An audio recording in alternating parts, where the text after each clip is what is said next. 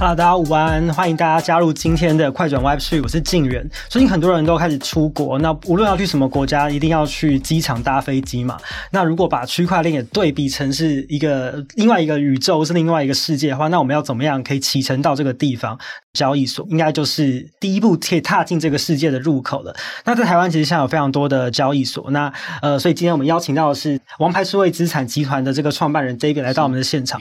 像 S 交易所，其实大家应该无论在可能一些球赛上面啊，或者是你可能在台北、台中、台南、台北、台中、高雄都曾看过他们的实体的门市，或者你甚至就是呃王牌交易所的用户。其实今年二零一八年创立的王牌交易所，在今年已经要迈入五岁的生日了，所以也算是台湾如果对加密货币有一点点了解的话，应该也都会多多少少都听过这个品牌跟这个集团。那今天我们就要来跟 David 好好聊聊他自己的故事，以及呃 S 交易所还有这个集团他们到底在做哪一些事情哦。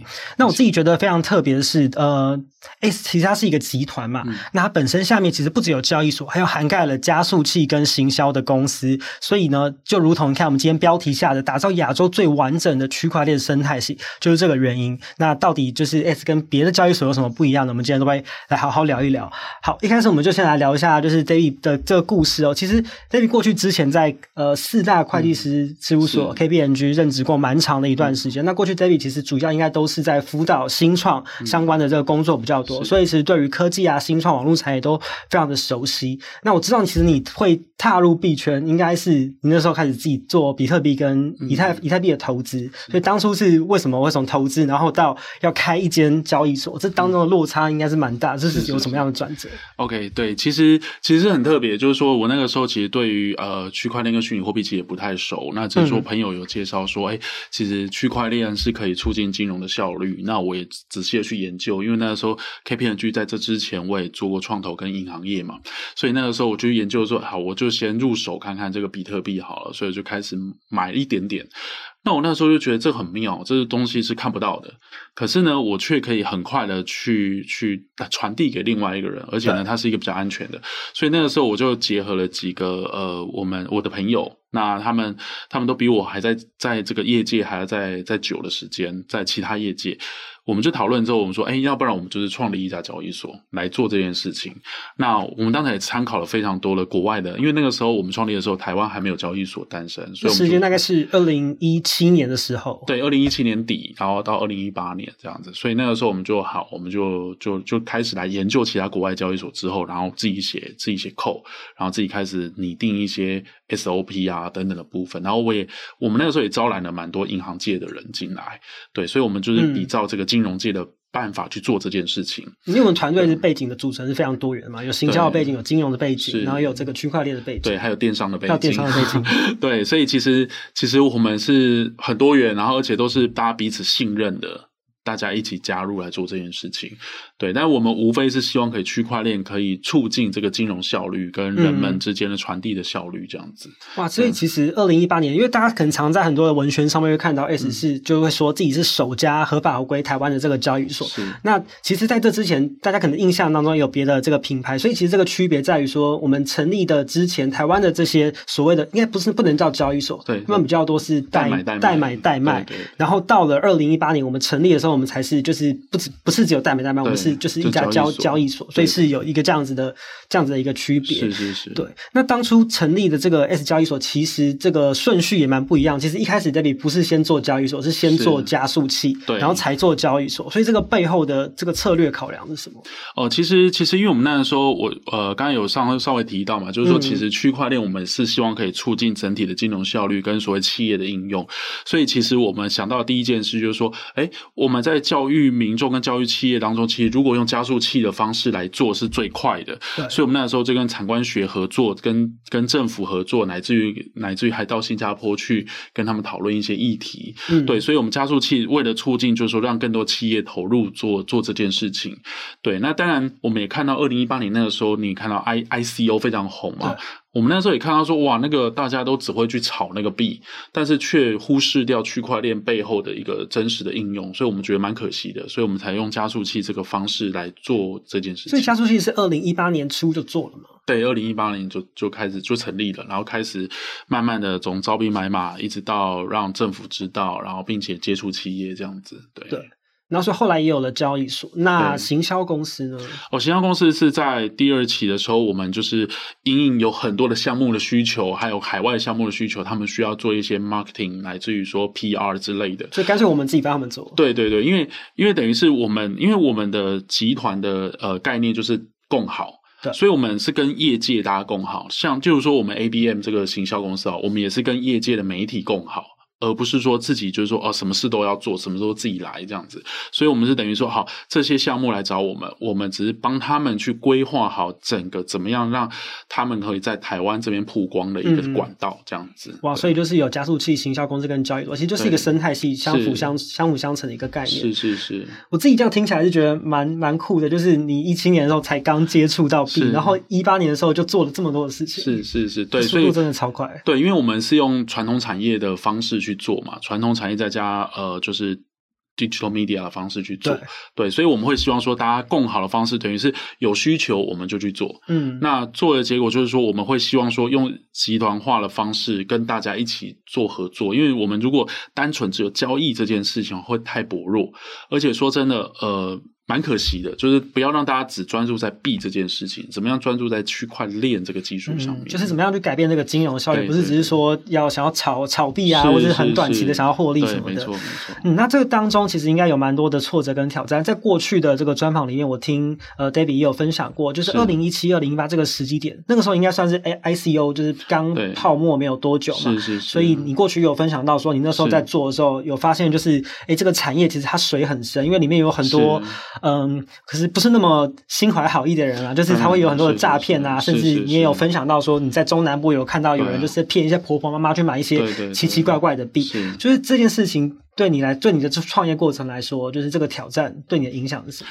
其实我觉得，呃，最困难的就是交易市场嘛，就是说，第一个就是说，因为我们在我们一开始是推广的是比特币嘛，就是说大家可以来买卖比特币，那当然大家会第一第一个认为就是说，哎。比特币这种东西是什么？看得到吗？然后有没有什么实体的东西之类的？嗯、那所以第一件事我们要告诉他们哦，是比特币是什么？第二个事情他他怎么买？就是他他注册了之后呢，他不会买啊，什么价格？他总是想着哦，我怎么样才不会赔？对。那那第二个要教育他们哦，这个比特币有起伏啊，有什么？那第三件事情就是不要让他被骗。对，就是对，在我们这边买可能比较。比较麻烦一点，你要注册 KYC 入金，嗯、很多的认证，对对，是确保大家的安全。对，但是他可能去其他的那个。呃，非正规的品牌，菜市场对，就就 email 就可以就可以过了嘛。然后你要出金就出不了，这个是我们就遇过很多出金出不了来找我们。嗯，所以也就是为什么我们要成立门市，就是他他既然是摸不到比特币，至少可以看得到我们。因为看得到这件事情真的很重要。我记得前一阵子有看到一个很很夸张的新闻，就是有有婆婆妈妈想要买比特币，然后他不知道比特币是没有这个币，然后所以那个人卖他的是就是比特币，就像那个 代币那样，他就以为那个是比特币。对，所以看得到这件事情很重要，所以才所以这也是。是我们做在台北、台中，还有高雄都有做门市的原因，所以我们这个门市到底都在做一些什么样的事情？好，其实我们门市呃很简单，第一个是教育市场，第二个是开放给其他的区块链相关的业者来这边租借场地，那第三个就是注册，因为有很多的。呃，蛮好玩的，就很多婆婆妈妈可能一大早就会到我们交易所去集，就是揪团到我们交易所去。揪团去买完菜就揪团去。对，去注册，然后去问说，注册完之后怎么做，然后甚至说怎么买卖，然后接着就是说，呃，问一些问题这样子。那当然也有来求救的，就是说他可能已经被骗了，来求救，来求我们印证的这件事情。那当然我们就觉得，我们也不能讲太多，因为这种东西是还是要请要去找警察之类的。对对对对对，那对于我们来说，因为。是非对错不是我们判断嘛，我们只能跟他讲说，哦，你这个可能有一些问题，但你必须去找警察。嗯、那我们教你怎么样去判断正确的，但至于他是不是错误的，我们不方便说。对，我们也只能用这样态度去去去讲这件事情。对，对，所以其实他们是除了就是协助可能想要呃参与进来加密货币世界的这些人，去帮他们去注册账号，教他们怎么使用之外，其实也扮演着就是教育市场很重要的角色。对，我们也办了很多不同的。讲座，不同主题的讲座，对对对，所以其实刚看得到就是展览活动啊、讲座啊，嗯、甚至 NFT，其实我们也参与了非常多的 NFT，包括亚洲首款的直男的 NFT、同志的 NFT、电商的 NFT，、嗯、然后华裔设计师 NFT 等等的部分，其实我们这些活动都有办讲座，然后这些就是我们参与过的 NFT 的项目。哇，好多！对，所以其实我们几乎都会跟大家共好，也希望可以透过区块链技术跟我们的能力，去怎么样让这个产业去活络起来。因为其实我们那个时候看到 NFT，我们的概念不是在于说它可以赚钱，而是在于说它看得到。因为我们刚刚讲，就是比特币它买了看不到，它只是数字而已、啊。对，可是因为这个就是有一个图像。对，可是 NFT 看得到，只是说最后大家还是沦落在价格上面，我是觉得比较可惜。但是我们推的有一些项目，例如说刚刚讲的乐天，嗯、我们就不在于价格，我们在于说它的粉丝，比如说乐天啦啦队的粉丝，那这件事对我们来说就很重要。我们怎么样？而且甚至我们那个时候还揪了非常多的这个每一个 NFT 的社群啊，大家一起去。去参加球赛，球赛看球赛，那一场就真的非常热闹。我自己有一个很小好奇，为什么就是交易所这么喜欢赞助体育赛事？呃，应该是说常看到，应该说比较正面啊，因为我觉得蛮可惜是台湾。长期就是可能在体育上面可能比较没有到那么活络，可是最近这几年终于在棒球、篮球有稍微活络一点。那当然，我们就觉得说，趁这个机会，大家大家可以让大家关注体育，而不是关心政治嘛。嗯、对，大家关心体育，关从一个正面的角度去看这件事情，这样子。嗯，对，这不过还在努力当中嘛。对啊，嗯、哇，的确是体育赛事的现场，那个就是气氛的确就蛮不一样的。对对对，因为前面也提到过，其实 David 过去在 KBNG 就是在这个新创辅导也是蛮长一段时间的经验，所以你也很熟悉网。网络产业，那你现在也在这个区块链产业里面，那你自己觉得这两个不同的产业或者不同的技术，你自己觉得有什么样子的差别？呃，我觉得比较不一样，是因为在区块链产业，毕竟它有发币的功能，还有甚至有一些区块链的其他应用，所以其实它会相对复杂一点，因为它牵扯到人性的问题，就是说，例如说贪婪的问题啊、价格的问题啊等等问题，所以在这方面的 out of control 的状况会比较比较。未知，包括就是说，哦，它可能暴涨暴跌，它可能牵涉到很多的可能 scam 等等的部分。嗯，所以这些事情跟传统的，例如说 AI、传统的 digital market，这这这完全是，就是又多了这个人性的这个在里面变，变数在变数在里面，所以就变得比较复杂。对，然后什么东西都会讲到跟金钱有关、跟涨跌幅有关这件事情。对，所以在。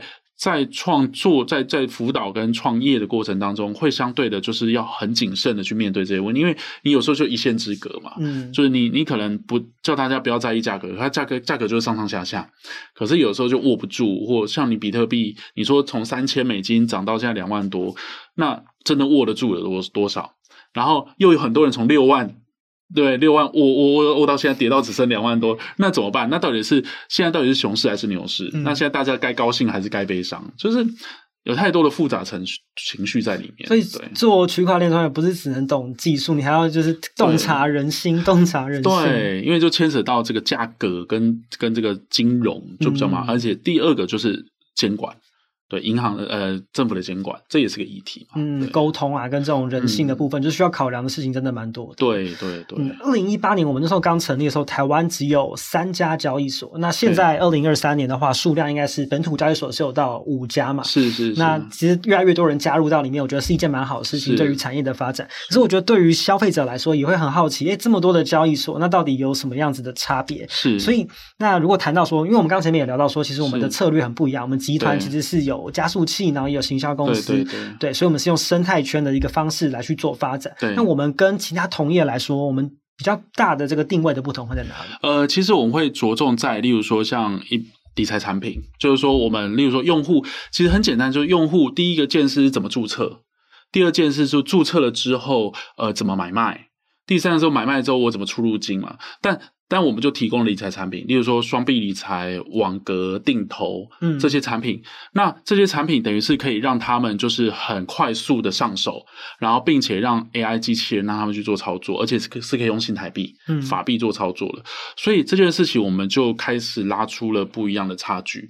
那第二个是我们又有门市，等于是你不会操作可以来跟我们一起上课，然后跟我们一起了解。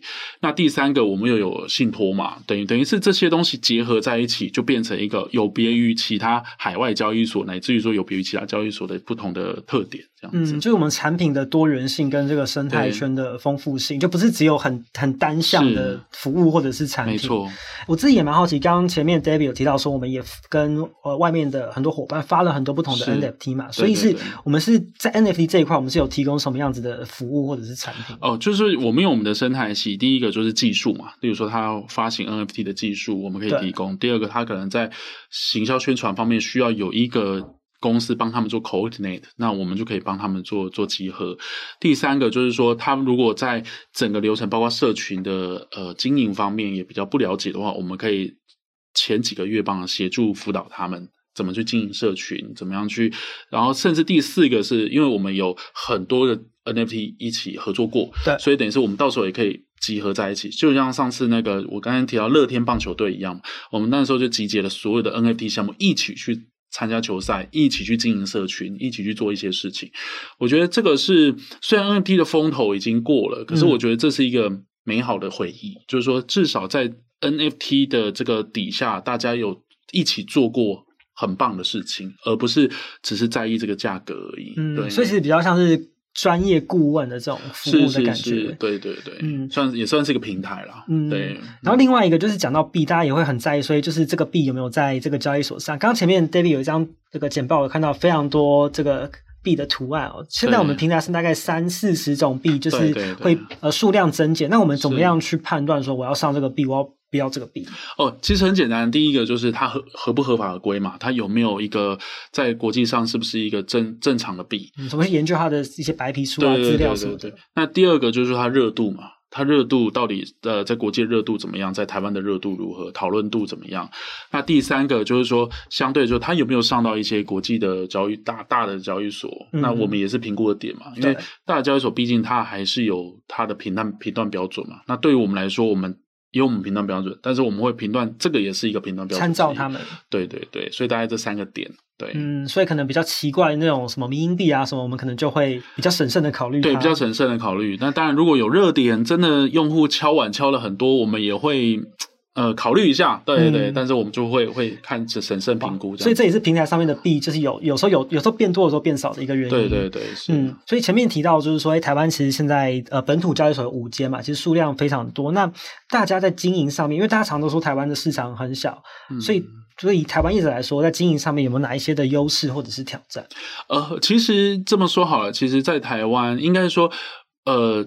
我非常期盼一件事，就是加速变多，但是我希望这个市场可以打更打开来，嗯、因为现在呃交易加密货币的渗透率在台湾大概两到三 percent 而已，两到三 percent，对，所以其实还有九十八到九十七的 percent 是可以做的，对，所以其实这件事情我们应该去考虑，就是说，呃，我们怎么样利用这五家交易所去去处理，去去打开这个市场，而不是内卷，嗯，对，这是一个很重要的事情。那第二件事情当然就是说，呃，因为我们有信托嘛。信托了之后，当然有一些好处。对用户来说，就是信托它的资金我们不会被动用，可是它有可能出金可能变慢。对。那接着就是说，第三个，我们在落地台湾有很多业务是不能做的，例如说像合约交易啦，像很多开杠杆的交易，我们是不能做的。高风险的投资产品。高风险啊，不不能做。可是相对就是其他海外的交易所就会就会进来，然后就会去做推广嘛。那当然我们也不不会去阻止。只是说这件事情，我们大家怎么去正视这个问题？可能透过什么方式、劝导的方式等等部分来做。对，所以是有这个优缺点啊。那对于用户来说，当然觉得说，哇，那个我有合约交易，我有什么为什么就很棒嘛，我都可以去玩。对。那台湾交易所为什么没有？对，那没办法，这就是一个好坏的差别嘛。就当然。我们有我们的立场，那政府有政府的立场，我们都很支持。对，嗯、那其实这一两年确实是蛮多这种海外的平台，就是进来撒了很多行销资源，在推这些可能稍就比较高风险的这种投资产品，会对我们来说其实是一个蛮大的压力。对对对，没错，就是当然会有压力，只是说，只是说我们怎么样尽量、嗯、呃尽量可以，就是说让他们让用户也明白，就是说哦，每一个产品都是会有风险的。嗯，那每一个这样的风险，我们怎么样去避免？对，就这样子。那当然，有些用户他会觉得，哦，开杠杆，他可能对他们来说是避险；有些可能是为了要以息致富。对对，那这个观念就不一样嘛。那我们就会尽量告诉大家，哦，虚拟货币。不是让你一气致富了，它可能就是让你是一个累积的一个一个过一个过程这样，所以就是我们会还是会教育教育市场这件事情，还是我们蛮重视的。对对对，嗯，其实谈到监管这件事情，台湾的监管就是像刚刚 David 提到说，这个银行的信托就是只有台湾才有一个这样子的措施嘛。那其实今年呃，台湾的金管会也就是有一些比较具体的动作，就是会变成是这个加密货币的主管机关嘛。对对对，对，他先这样从这个业者从自律开始做起，那之后也许会考虑要。发牌照什么的，会是一个过程。那其实国际上面有很多的动作，像是美国啊、中国啊，甚至呃，在欧盟那边也都有新的法规或者政策出炉。那 Debbie 怎么看？从台湾或者是乃至于全球的这种今今年监管动作？呃，其实。美国当然最近比较不稳定啦，美国就是有很多法规有变来变去，嗯、然后变得很严格，这样对，因为很多业者都很多业者都觉得受不了。对，而且还银行银行的关系嘛，都关了这个银行。那当然，我觉得还有香港，其实最近是一个蛮红的议题嘛，就是香港开放。嗯、可是香港它的法规也是非常严。那当然我们会看的是 MiCA，就是欧盟的法规。欧盟法规的话，会是一个比较完整的一个法规，嗯、而且它适用于欧盟的所有国家。所以对于我们来说，其实。欧盟会是一个很 friendly 的一个地方，那当然澳洲也是，澳洲很久以前就有就有牌照出来了，那他们也相对是一个稳定的地方，嗯，对，所以其实就欧盟、欧澳洲，乃至于说东南亚，那未来可能在中东，例如说像杜拜、Vera 的牌照，还有。阿布达比那边等等的部分，其实都有一个明确的法规陆续出来。那其实大家无非要做的就是如何在政府的监管底下，但是又不要让它 out of control。就是我觉得这是一个大他们。共同努力的地方，嗯，也是因为去年可能呃比较多的从可能 Luna 到 FTX 也是让各国对于这个监管都有一些比较明确的，而且这对产业也是好事，有一个好的方向跟游戏规则可以去依循。是的，是的，对。我们有看到有一个朋友的提问，就有问到说，华人最大的交易所是不是不是币安嘛？这应该是定义上面也落，因为币安做的应该是全球的，做全球的市场。那我们是台湾人嘛？对对对，对，而且我们是他对台湾，我们不是。我们不是加拿大人，我不也是，我也不是中国人嘛。嗯，对对对，大概是这个含义。对啊，应该是锁定的市场不太一样。对对，对啊，像可能币安真的就是做全球的市场，那像我们可能就是比较专注在做台湾，那它可是未来有一些国际合作的规划这样子。对对对。嗯，刚除了谈到监管，就是今年虽然说这个区块链跟 NFT 的议题稍微有点输过 AI，但是议题还是蛮热的。像最近比如说民营币啊，或是比特币 NFT，然后比如说像可能 OpenSea 跟 Blur 之间这种平台。其实还是有一些话题跟产业的变化持续在进行。那 David 怎么观察到今年到目前为止币圈跟 NFT 的这个？其实我会比较期待的，就是说，呃，技术上的突破，技术就是说不是只仅止于商业模式跟模型的突破。例如说，像你刚才提到了 OpenSea 跟那个 Bird 的的的竞争，对，也只是模式上的改变而已。但实际上一样嘛。羊毛出在羊身上嘛，还用户一样，就是撸那个币而已嘛。嗯，然后最后你看，连麦吉大哥都不玩。对，所以其实我觉得蛮，我就非常期待，就是说像过去 IEO 之后，有了 DeFi，有了 CeFi，有了 GameFi，有了有了 NFT 这样的技术上的突破，甚至说有很多的呃以太协议上面也有所突破。突破了之后，就是说技术上的突破之后怎么应用，我觉得这是我比较期待的事情。对，然后这样子才会让这个整件事变成一个正向循环，也会让政府看到，就是说，哦，你们是走向一个正向的道路，就是技技术上去突破的道路，而不是只是说，嗯、哦，你大家只在意就是那个价格冲上去掉下来，然后接着不玩了结束，然后接着后又换下一个项目上上去上上来这样，所以我会比较期待，就是下一步我们会接着会怎么走，但是我蛮期待就是 AI 如何跟区块链做合作。嗯这笔觉得可以怎么合作？因为很多人会说，哎，他们其实两个并没有什么太大的关联性。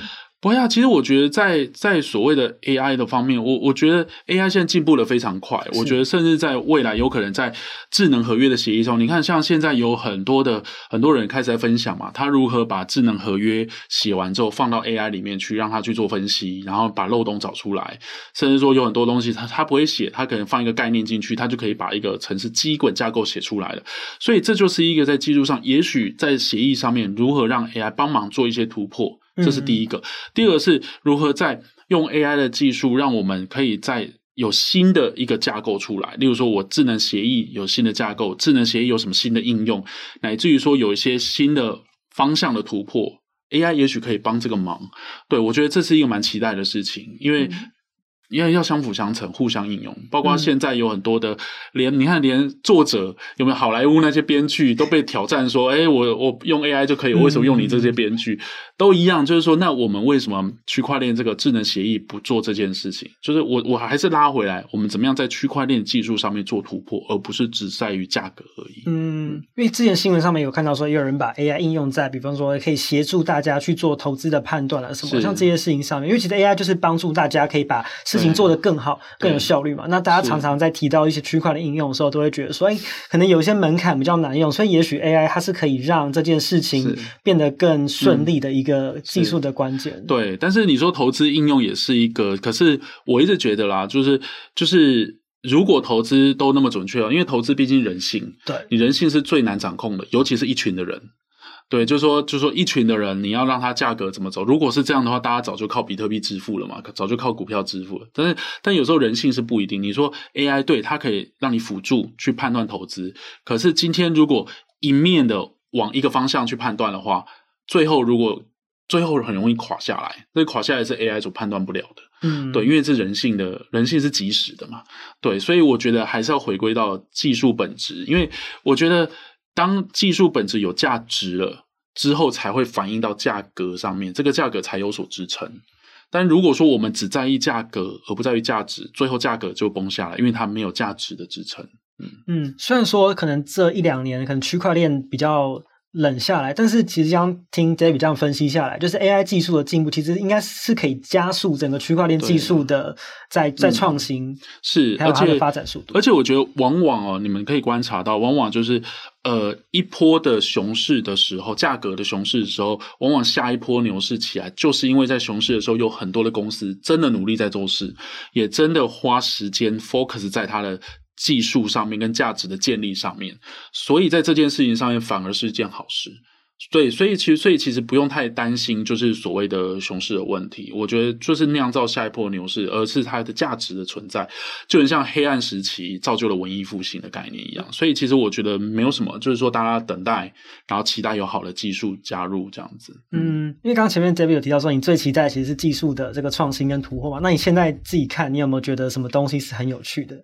什么东西很有趣哦？我觉得像，我觉得像以太坊跟 BTC，他们最近不是有一个新的突破吗？就是新的协议，还有新的 B BTC 的应用，还有 BTC，它最近不是发了一个 NFT 的的那个？对啊，我觉得这也许就是一个开始。那这个开始，也许可以接着会有哪些应用？我觉得这是可以去去观察的。嗯，而且最近以太坊升级才刚完成嘛，完成了之后，下一步我相信会又又会有一群人在在讨论这些事情该怎么做。然后最近好像黑山那边又有人又有一些小众在。在讨论就是我怎么样让这个国度，让这个网络国度更加的完全的区块链化，我觉得这都是好事，而且这些人都是打在社会上算是有名有有有达官显贵类似那一些人，我觉得这都是好事。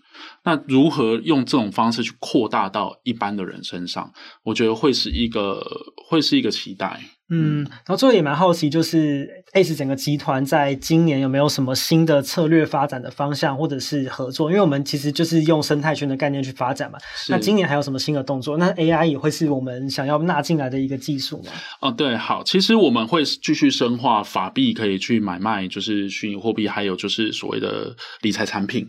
法币是指说会有支援更多不同种的？对，我们除了新台币之外，我们现在已经在洽谈美元美元的信托。